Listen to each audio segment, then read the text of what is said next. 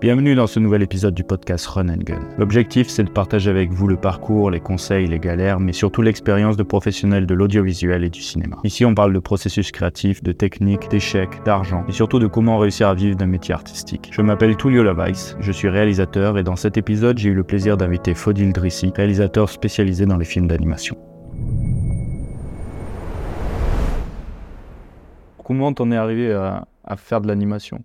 Parce que je sais que tu aussi, as fait pas mal, enfin, as fait du live action et, c'est aussi quelque chose euh, dans le futur que tu, ne fais pas que de l'animation.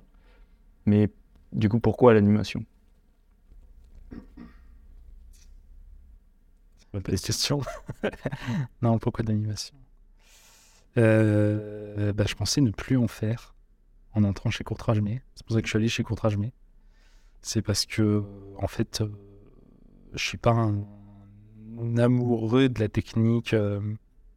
Au départ, je suis un dessinateur vraiment. Donc, euh, T'as commencé par le dessin Ouais. Ok. Ouais, ouais. Les études, c'est vraiment du dessin. T'as fait quoi euh, avant en études? T'as as fait des études de, de dessin?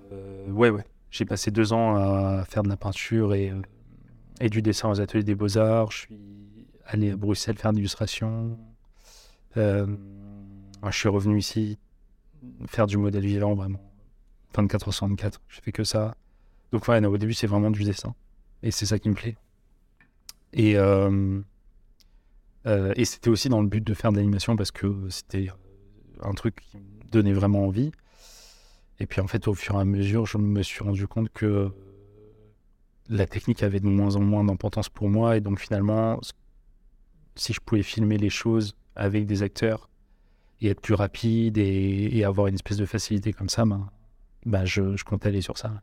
Mais est-ce que, c'est, est-ce que le fait de faire de l'animation, c'est pas aussi le, le fait de, vu que tu commences, tu es seul, tu n'as pas forcément le réseau, et en fait, ça donne peut-être plus facilement la possibilité de faire vivre une œuvre?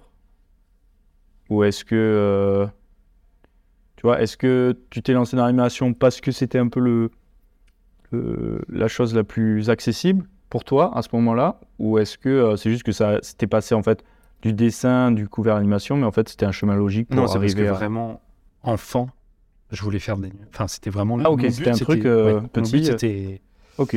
D'être. Euh, ouais, dès le collège, d'être. En fait, pas réalisateur, d'être animateur. J'avais vraiment des figures. T'as des inspirations Ouais, l'animateur de Tarzan, de, de Réponse, tout ça. Je voulais être ça, en fait. Je voulais être, je voulais être animateur. Et ça, ça a changé avec le temps Enfin, à quel moment? Et ça a changé euh, fin lycée, quand je me suis rendu compte que pour être animateur, il fallait, il fallait apprendre une technique euh,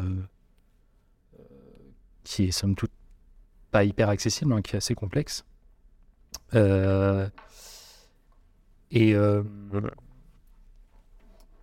et, que, et que pour apprendre ça, il fallait aller dans une école. En fait, en fait c'est vraiment ça. Ouais, le blocage, il est là.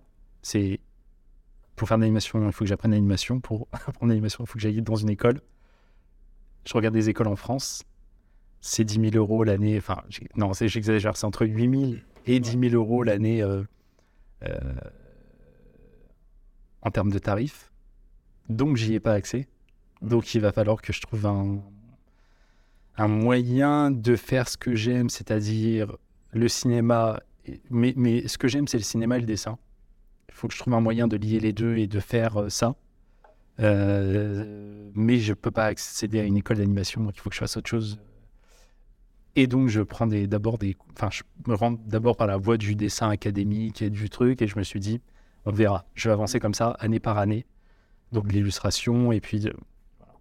Oui, avoir un petit pied de, dedans. Et donc, tu pensais, euh, en arrivant à Courtrage, mais faire du live action.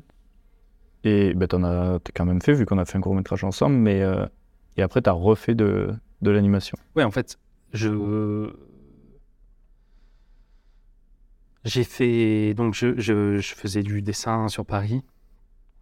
Euh, je suis allé. Euh, j'ai travaillé l'été parce que je voulais partir loin, j'en avais marre de rester dans le 93. Donc, j'ai bossé sur un chantier, j'ai mis de l'argent de côté, je suis parti à Tokyo. Ok. Ouais. Euh, et, en fait, mon colloque, c'est un Coréen euh, qui est venu de Séoul à Tokyo pour euh, travailler dans l'animation. Et un jour, il m'a montré, en fait, c'est Je me suis dit, il faut vraiment que je, Je trouve un moyen de- définitivement de faire ça. Et donc, euh, en revenant ici, euh, bah, j'ai rencontré des gens qui étaient au Luxembourg et je suis allé faire mes études d'animation au Luxembourg. Dans une école? Une école est gratuite ou? Gratuite. Ok. Et j'ai terminé par l'Université du Luxembourg parce que quand j'y étais, ils ouvraient la première euh, section euh, euh, d'animation. Mélange de 3D, de 2D. Et il n'y avait pas d'école euh, gratuite en, en France? Il y a des sections gratuites, il y a des DMA, il y a des. Il y a le DMA Saint-Geneviève, il y a à Roubaix, il y a les SAT. Euh, Il y a quel... En fait, il y a les grandes, éco- il y a les grandes écoles publiques type euh, Art déco. Notamment, il y a l'art déco. Ouais, les arts déco en animation. Euh, mais la section, elle est hyper rude et il faut avoir un bagage culturel assez énorme Oui. pour y entrer. Donc, en fait, le blocage, c'est euh, la thune que j'ai sur mon compte ou d'où je viens parce que le bagage culturel, je l'ai pas.